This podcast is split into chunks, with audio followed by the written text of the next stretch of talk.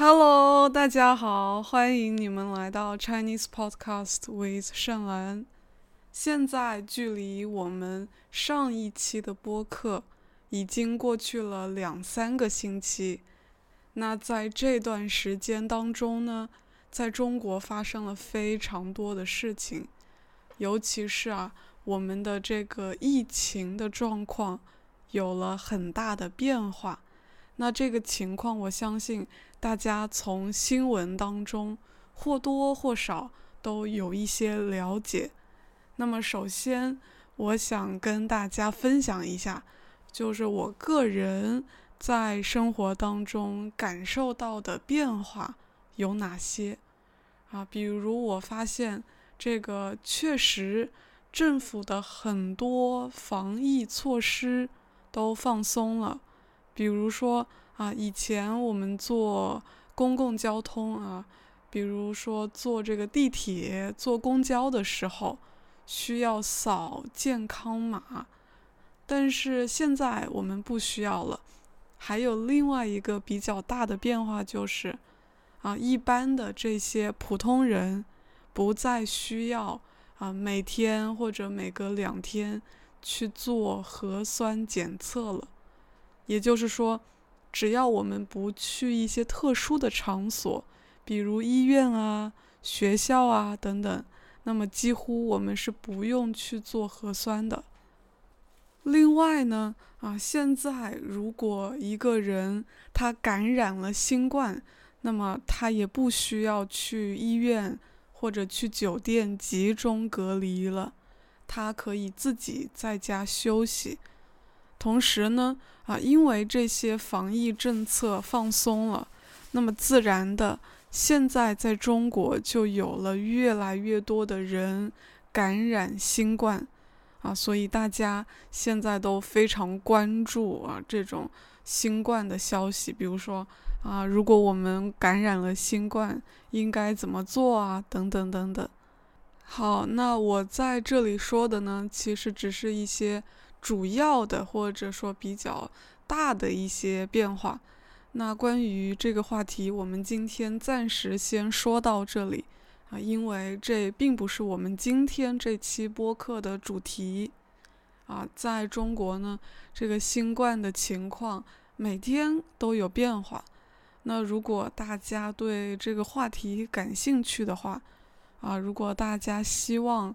我做一期单独的这种播客，来跟大家讨论一下这个话题的话，你们可以在下面的评论区给我留言啊。或许等到过一段时间之后，比如说等到这个情况稳定了之后，啊，等这个事情差不多结束之后，啊，我也许可以找个机会来给大家做一期。啊，专门的这种主题的播客。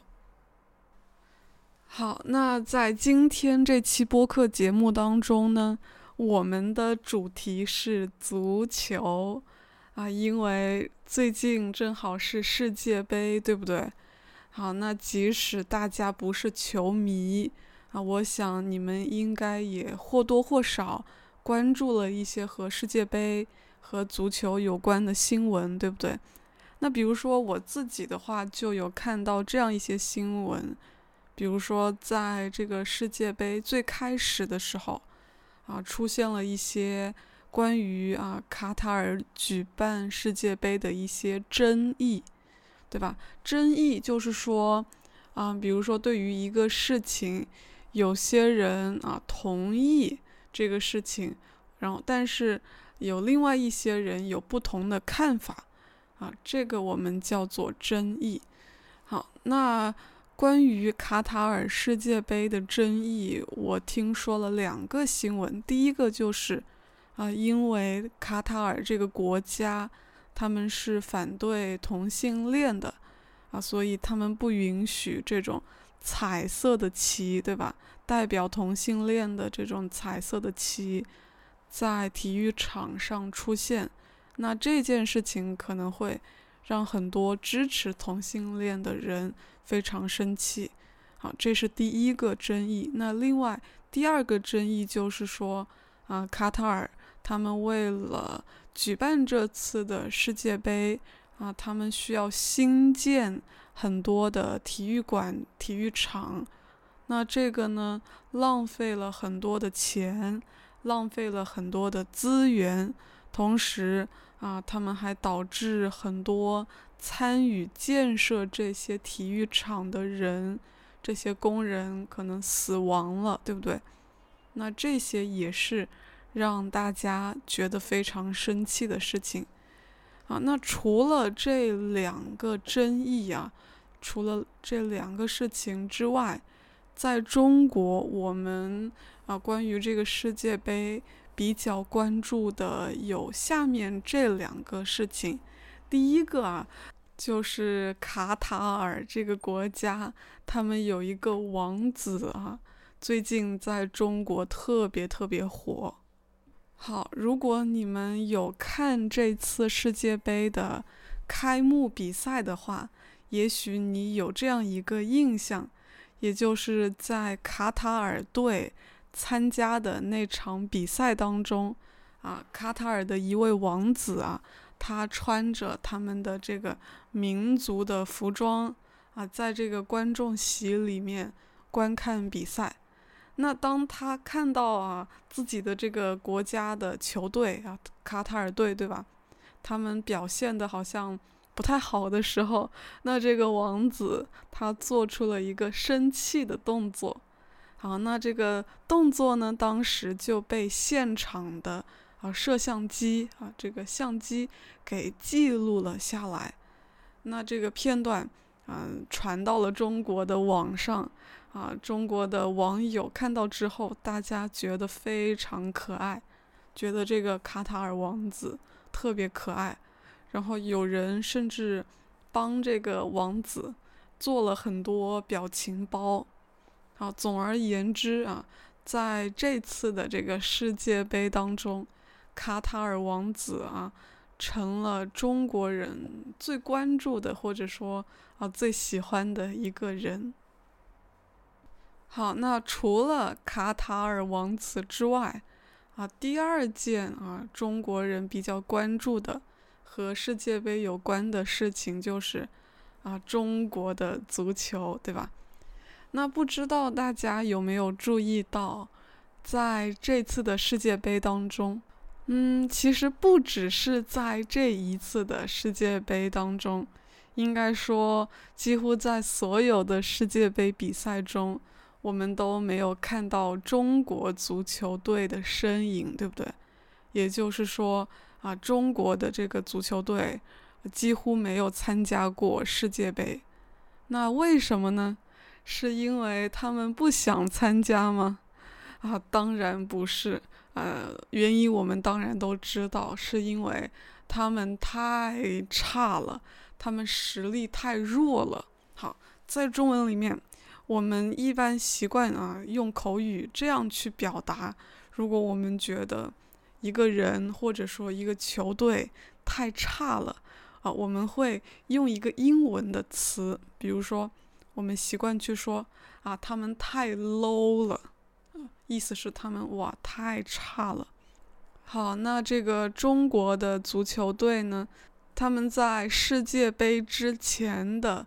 亚洲杯的比赛当中，啊，就已经被淘汰了，啊，在这期播客接下来的内容当中，我们主要就会来看一看，为什么中国的足球太 low 了，啊，如果我们看一下这个奥运会上，对吧，嗯，中国的得奖情况的话，其实我们可以发现。哎，在这个奥运会上，中国队的表现其实还是不错的啊。通常他都是得这个奖牌最多的国家之一。那这个说明中国人其实做一些其他的体育项目啊，这个实力还是可以的。但是为什么一到足球就不行了呢？好。啊，也许听到这里，啊，你心里在想，哎，我对足球没有什么兴趣，哎，尤其是中国足球，哎，我根本不关心他为什么很 low，他为什么实力很差啊？所以我为什么要听这期播客啊？OK，我明白你的想法，但是请你听完我说完下面的话啊，你再考虑要不要暂停啊，退出这一期的播客。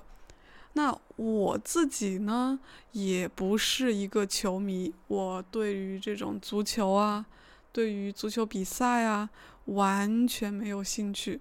所以呢，在这期播客当中，我不会从一个专家的角度，我不会从一个专业的角度来跟大家分析啊，为什么中国的足球踢得这么烂。好那为什么，嗯，我明明不懂足球，但是我要选这个话题呢？原因很简单，因为其实我们这样一个问题啊，中国足球为什么很烂？这个问题它背后的原因，其实不仅仅是跟足球有关系啊，它还和中国的教育啊、制度啊、社会啊等等这些东西很有关系，所以。啊，通过这样一个问题，我们其实可以更好的去理解啊中国的社会是什么样子的。好，如果听到这里，你对这个播客还有兴趣，那就请你继续往下听吧。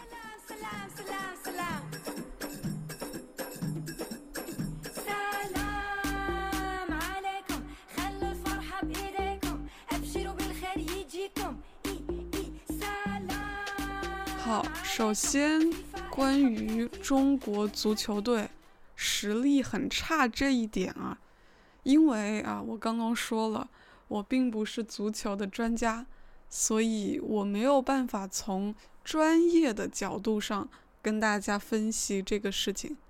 但是如果我们从比赛的结果来看啊，那这个确实是真的，比如说。从中国组建足球的国家队以来，啊，我们只有一次啊，只有在二零零二年的时候，只有这一次成功的进入过世界杯，啊，其他的任何时候我们都没有参加过这个世界杯。好，除了这样一个数据之外，另外我们。根据国际足联的这个排名，中国足球队在全世界的排名，大家可以猜一猜是第几名？好，是第七十八名。那看到这个结果，其实很多的中国球迷啊很惊讶，嗯，大家觉得这个排名太高了啊，大家觉得实际上。中国足球队的这个排名应该要低于七十八名。那当被问到，哎，为什么会出现现在这样一个结果？为什么中国足球队会这么糟糕？那不同的人其实会给出不太一样的回答。所以啊，在做这期播客之前啊，我。采访了我的一个朋友，啊，这个朋友呢是我在大学的时候的同学，啊，他是我认识的人当中对足球最感兴趣、最了解的人，啊，所以啊，于是在这个采访当中，我问了他一些和中国足球有关的问题，比如啊，这些问题就包括啊，在他看来。为什么中国的足球实力不行？为什么中国足球特别 low？好，那这个采访我单独做成了一期，大概二十多分钟、三十分钟的播客，我把它放在了我的 Patreon 会员里，我会把链接放到下面的节目详情里。那下面呢是我选取的一段这个采访。那另外下一个问题就是，就是在中国，对吧？当我们谈到这个男足的时候，就算像我这样，嗯，不看球的人我们也觉得好像有这样一个印象，就是男足好像，特别差，他们好像实力特别弱。那是这样子，嗯。是这样子的吗？嗯，我觉得这个他的实力的话，嗯，没有那么那么的差，嗯主要还是精神状态，就是在场上的那个拼搏的精神。其实我曾经有一段时间，就就是那个男足的那个世界杯预选赛落选之后，我是去认真的思考这个问题的。嗯就嗯我觉得男足现在之所以落到一个人人喊打的这种 境地，它其实有很多很多原因的。嗯，首先从他们的技术而言的话，呃，我发现男足就特别喜欢聘用国外的教练，对。但是国国外的他那个训练体系，国外运动员的体质跟我们中国是完全完全不一样的。好的，那如果大家对这个采访感兴趣，欢迎你们加入我的 Patreon 会员，来收听这个完整版。那么接下来呢，我结合我所看的一些文章还有视频，就总结了四个啊中国足球目前实力比较差的原因。首先，第一点啊，就是足球这个运动。在中国的普及程度其实不太高啊，尤其是在青少年群体当中啊更低。那这个意思就是说啊，在中国其实真正去踢足球的人非常非常少。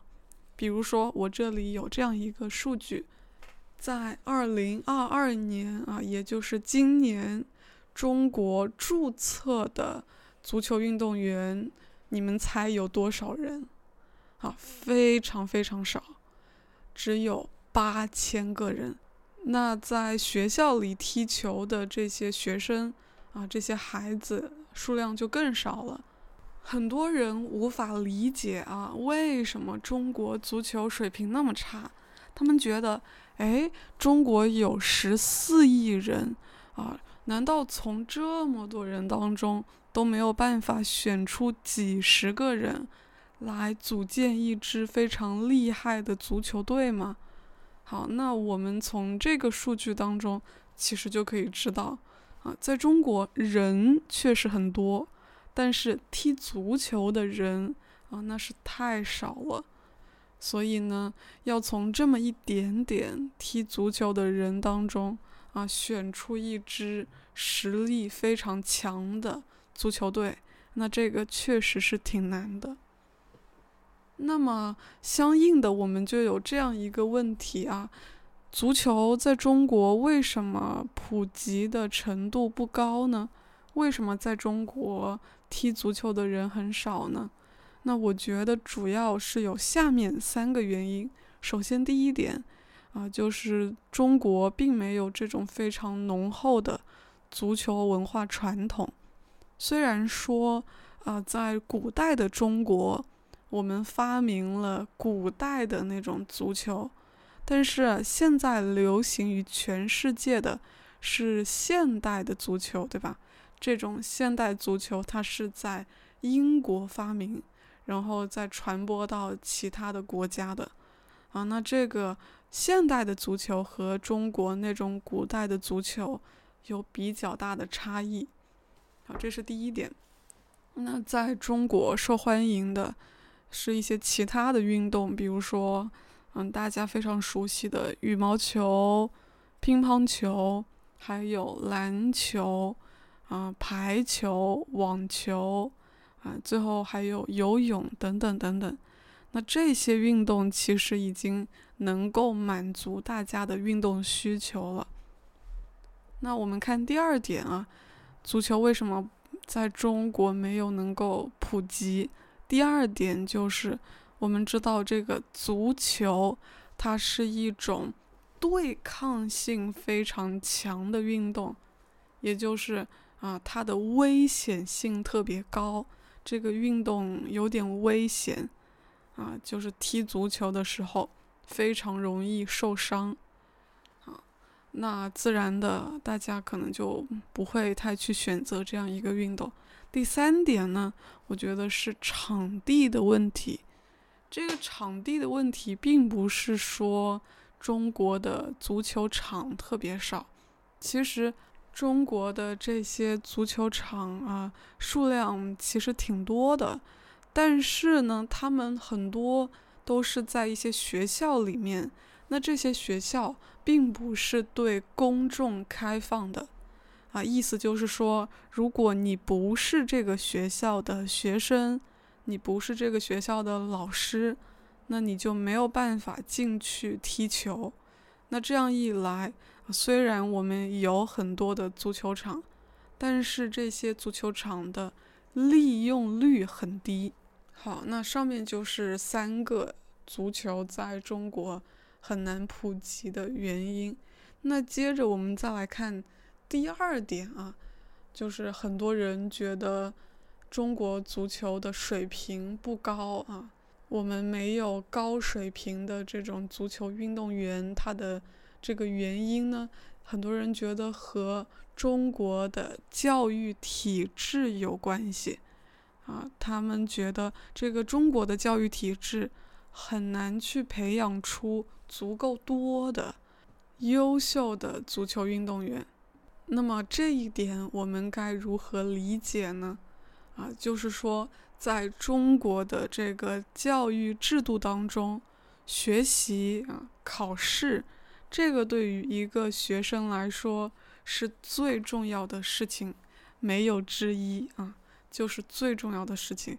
因为一个学生的成绩，他直接决定了他能不能进入一个好的中学，以及他之后能不能进入一个好的大学。而嗯，他能还是不能从一个好的大学毕业，这一点呢，又决定了这个学生他以后能不能找到一个好的工作。所以啊，在一个孩子成长的这个过程当中，他的父母会特别特别关注他的学习成绩。那么在中国就经常会有这样的现象。也就是在一个孩子他特别小的时候，那他的父母可能啊，为了让他能够全面的发展，就会送他去学习各种各样的才艺，比如说学习钢琴、学习跳舞、学习唱歌等等等等。那么等到这个孩子到了初中，或者说高中，也就是大概十二到十八岁这个年龄，啊，那他会停止所有这些才艺，啊，因为这个时候他得把自己几乎是所有的时间都放在学校里的学习上面。好，那在这个情况下，踢足球和学习这两个事情是有冲突的，因为踢足球。啊，会占用学习的时间，所以呢，哪怕一个孩子他可能在很小的时候接触了足球，他很喜欢足球，那么到了中学的时候，他通常情况下来说是不会再有任何的时间去踢足球了。好，那这个是在中国非常普遍的一个情况，当然。在这个时候，如果这个孩子特别特别喜欢足球，同时呢，他还有一点踢球的天赋，那在这个时候，他还有另外一个选择，就是说他可以去一个专门的足球学校上学，然后走这种足球职业化的道路，比如说成为一个职业的足球运动员。但是如果他做这个选择的话，啊，这就意味着他要走一条很特别的路，或者说一个有一点孤独的路，因为大多数他的朋友，他的同龄人，对吧？就是说跟他年纪差不多的人，啊，这些人都会学习文化知识，然后考试上大学，但是他呢？可能他选的这条路会比较有风险，因为这个路它成功的可能性其实非常的小，它要比这种学习考试然后考上一个好大学的这样一个成功的可能性要小得多。那也是因为这样一个原因，对吧？嗯，很多的父母通常都不会愿意让自己的孩子放弃正常的学习，然后去成为一个职业的足球运动员。好，那上面所给的这个原因呢，在我看来啊，有一定的道理，但我觉得并不是完全的符合逻辑，因为。嗯，其实不仅仅是足球。那在中国，如果你想要成为一个别的运动的运动员，那其实同样是很难的。它同样意味着你要选择走一条和大多数人不太一样的路。那我给大家举这样一个例子：在我上高中的时候，我们班呢有一个同学。他是专业的体操运动员，那他的生活和我们普通学生有一点不一样。比如说，嗯，我们大部分时间啊，普通的学生大部分时间都是在学校上课，啊，下课的时候就写作业、复习呀，等等等等。那这个同学，他啊，一边要和我们一起上课。然后学习这些文化知识，那一边他还得去啊每天练习体操，然后准备他的体操比赛。那我们可想而知，他的生活其实要比我们累得多啊。不过在高考的时候，他和我们这些普通学生进入大学的要求不太一样，比如说。在高考当中，我们的满分是七百五十分。好，那么一个普通的学生如果要进入北京大学啊，进入中国最好的这个大学，他需要六百八十分以上。那对于我那位啊体操运动员的同学来说，啊，他啊，因为他已经。在一个全国的体操比赛上获得了一个奖牌，所以呢，他只需要大概五百分左右的成绩，他就能够进入北京大学。那么最后，因为啊，他在体操和学习上啊都非常努力，然后都取得了一个比较好的结果，所以呢，最后他就成功的。进入了北京大学学习，所以呢，给大家举这样一个例子，我就是想说，那不仅仅是足球，在中国，如果一个孩子想要成为专业的运动员，那不管是什么体育项目，其实都是非常辛苦的选择。那我想，这个足球啊，和其他的。什么体操啊、跑步啊这些运动不太一样的，可能是足球，它是一个团队的运动，对吧？那一个足球运动员，他即使自己个人的这个技术再厉害，但是如果他们整个团队、整个足球队配合的不是很好的话，那他们整个球队就没有办法在。比赛当中取得一个好的成绩，或者说没有办法在比赛当中获得胜利，所以呢，嗯，总结来说就是，在中国很少很少会有家长会选择让他们的孩子成为一个职业的足球运动员，因为简单来说，原因就是这条路啊。走这条路成功的可能性太小了，而要牺牲的东西非常多。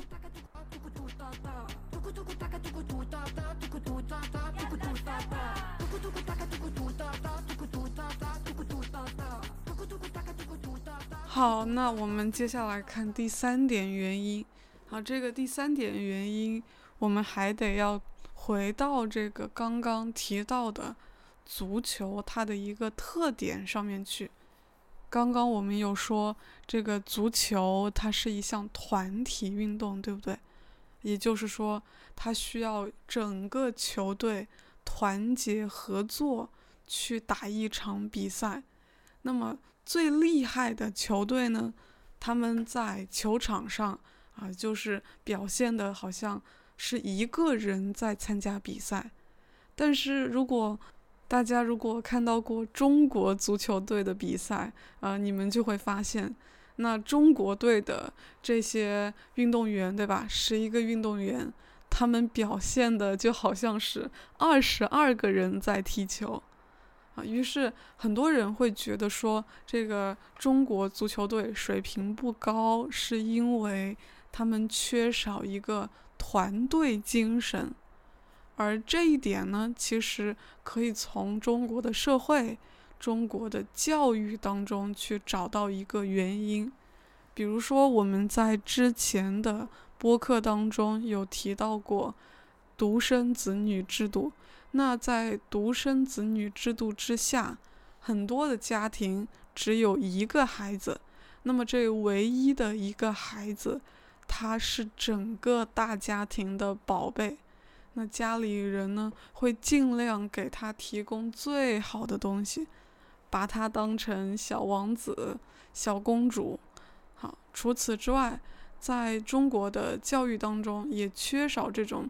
团队精神的培养，那么最后这个结果就是中国的年轻人可能就不是特别懂得啊，怎么样去团队合作，怎么样去发挥整个团队最大的力量，去获得一个好的结果。所以，像是这种团队的运动当中，中国的表现其实都不是特别好。而在那些单人的运动项目当中，像是游泳啊、乒乓球啊、羽毛球啊这些运动，啊，中国的运动员他们的表现就要好得多。说实话，这个原因一开始啊，其实挺让我吃惊的。我想，也许大家听到这个原因，也会有我同样的这种困惑。啊，这个困惑就是。通常看来，中国其实是一个集体主义文化非常强的这种社会，对吧？那在这样一种文化当中呢，我们非常的强调集体啊的重要性。比如说，我们很强调这个国家、这个家庭。那为什么这里啊第三个原因啊说？中国的年轻人缺少团队精神呢？这个集体主义精神和团队精神有什么不同吗？啊，没错，这个集体主义精神和团队精神，他们并不是同一种东西。啊，也就是在这种有强烈的集体主义文化的。中国年轻人当中啊，也可能缺少团队精神。原因是这样的，啊，集体主义精神，它指的更多的是，当我们个人的利益和国家的利益和集体的利益啊发生冲突的时候，那我们会牺牲一点个人的利益来维护整个集体的利益，而。团队精神，它指的就是，那我们一个团队啊，由各种有不同特点啊、有不同的技能的人组成。那我们呢，发挥每个人的优点，来让整个团队去拥有一个最大的竞争力。好，那中国年轻人的情况就是，啊，虽然说。大家能够为了团队的利益去牺牲一点个人的利益，比如说啊，在公司里，如果公司需要我加班，那么我为了整个公司能够更加的成功，啊，我可能愿意去牺牲一点自己自由的时间，啊，这个说明我有一种集体主义精神。但是大家缺少团队精神啊，这个团队精神就包括，比如说啊，领导力，对吧？也就是说，嗯，我们不知道怎么样最有效的让团队里的每个人去发挥自己最大的优势啊，然后互相合作，让整个团队达到一个最佳的水平、最厉害的状态。那么这样一个特点啊，放在中国足球队里，它的一个表现就是，啊，很多人其实觉得，这个中国足球队里的足球运动员，其实他们个人的实力还是可以的，但是当他们组成一个团队，那他们完全没有默契，他们之间的配合非常的差，所以。啊，合作起来这个效果特别不好。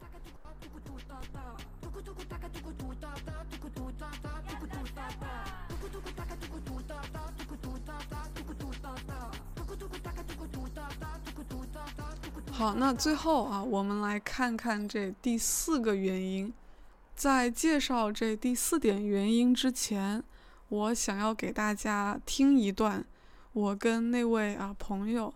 刚刚之前提到的那个朋友，啊，他采访的一个片段，在这个录音里面，我就是问了他，哎，他喜欢足球这个运动的原因，嗯，就是在你看来，这个足球和其他的运动相比，它的特点是什么？或者它对于你的魅力是什么？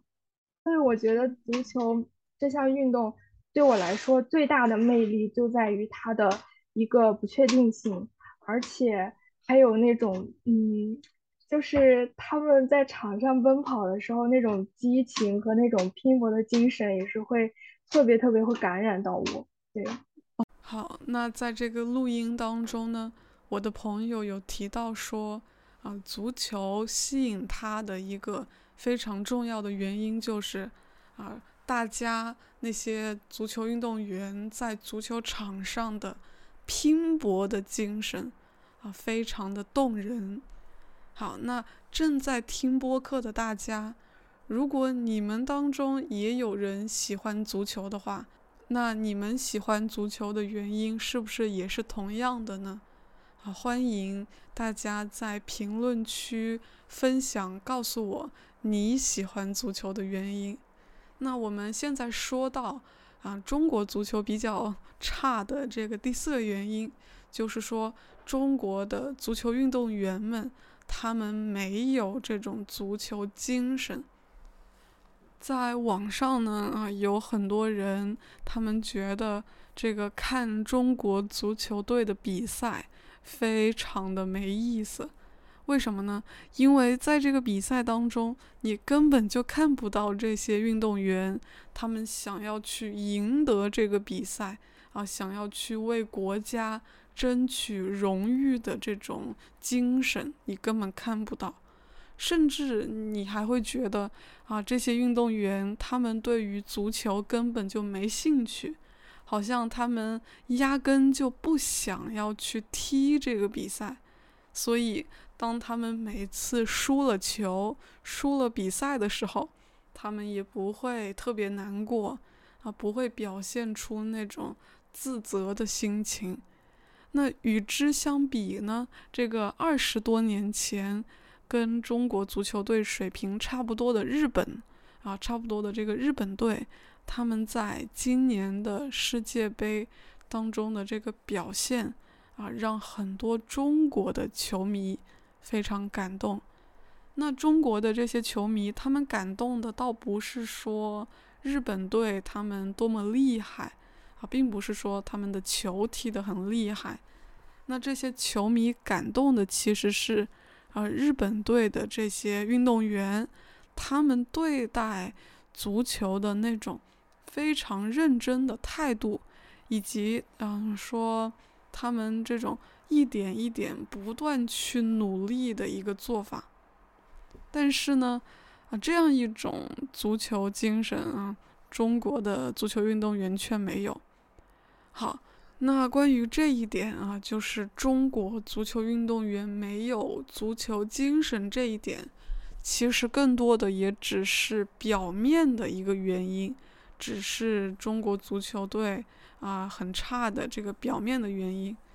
更重要的其实是这个背后的一个体制的问题啊，意思就是说呢，在中国的这个足球的体制之下。这些足球运动员，他们其实很难被培养出足球精神，甚至他们都很难去保持自己对足球的热爱、对足球的热情。那啊，为了让大家更好理解这一点，我给大家举一个这样的例子吧。假如说啊，你在这样的一个班级里面学习。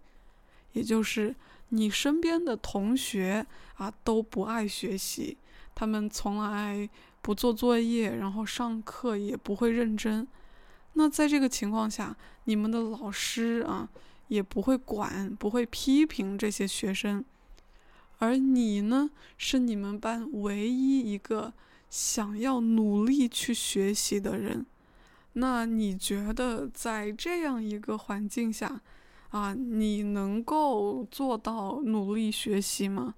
你能够完全不被周围的这些同学啊影响吗？我想也许很难，对吧？那同样的，其实中国足球的这个环境就是这样的。足球运动员他们平时在自己的这种中超的球队训练。只是在亚洲杯啊比赛之前很短的时间之内，他们才被挑选出来，啊，组成国家队。那大家相互之间根本就没有很多了解，没有太多的默契，而且再加上就是很多人觉得国家队挑选队员的规则并不公平。那在这样的情况下，这个国家队很难就团结起来去比赛。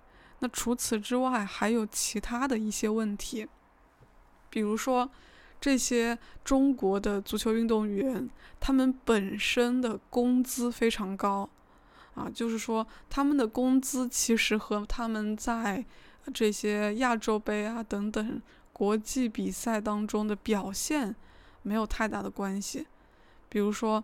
啊，就算他们在亚洲杯啊什么的比赛当中赢了，对吧？拿了奖，赢了比赛，那他们的这个奖金跟他们本身就非常高的工资相比，啊，简直是太少了。所以在这样一个体制之下，工资的体制之下，这些足球运动员他们就很难有动力啊去在。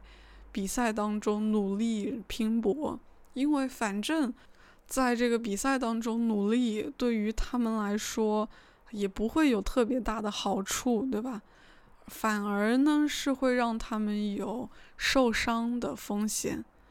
而相反的，如果他们并不是特别拼命的去比赛，啊，虽然他们赢不了比赛，但是至少能够保证自己是安全的。不会受伤，啊，那再有就是，很多人在提到中国足球的问题的时候，都会注意到这样一点，就是说中国足球的这些领导方式真的不太行。什么意思呢？就是说一个国家的足球的发展，它需要制定长远的计划，比如说我们得培养年轻的。这些青少年的足球运动员，对吧？那么我们得从最基础的普及足球这个运动开始做起，然后包括调整整个国家队的一些制度，等等等等。那做这样一些事情，都需要花长期的大量的时间，需要我们有一个长期的，比如说一二十年的计划。但是中国的这个情况就是啊，中国的足球领导人他们总是每隔几年就换一个人，而且每次这个领导一换，啊，相应的计划也要换。那这样一来，就是说没有一个计划可以长期坚持的执行下去啊，因为每个领导都希望啊，在自己嗯管理的这段时间之内，整个足球队会有一个比较大的进步，所以他们可能更希望去制定那种能够马上出效果的计划啊，所以就没有能够。啊，去执行那种啊，要一二十年才会有好的结果的计划。那么，呃，一旦没有这个领导去做长远的计划，那就会有这样一个结果。好，大家都知道我们的问题在哪里啊？我们每年都制定计划，但是这个计划永远都没有啊，能够真正持久的实行下去。因为一个计划刚刚实行没多久，那换了领导，大家呢就重新在一起开会讨论问题，然后又制定新的计划。好，那听到这里，我觉得大家应该或多或少可以理解啊，为什么说今天这期播客虽然我们的主题是足球。但是呢，其实啊，我们讨论的很多的内容是跟中国的社会有关的东西。好的，那关于啊中国的足球为什么这么差这个问题的分析呢，我们暂时先说到这里。简单的总结一下，其实就是一共有四个原因。首先，第一个，嗯，足球这个运动在中国的。普及程度不高，在中国踢足球的人太少了。好，第二点就是说，中国的教育制度啊，更加看重的是学生的学习成绩。好，第三点，中国的年轻人可能缺少一些团队的精神，而足球是一种团队的运动。最后一点就是说。中国的足球体制也存在问题。好，那非常感谢大家听到了最后，希望这期播客呢能够帮助大家更加的了解中国一点。那以上就是本期节目的全部内容，我们下期再见，拜拜。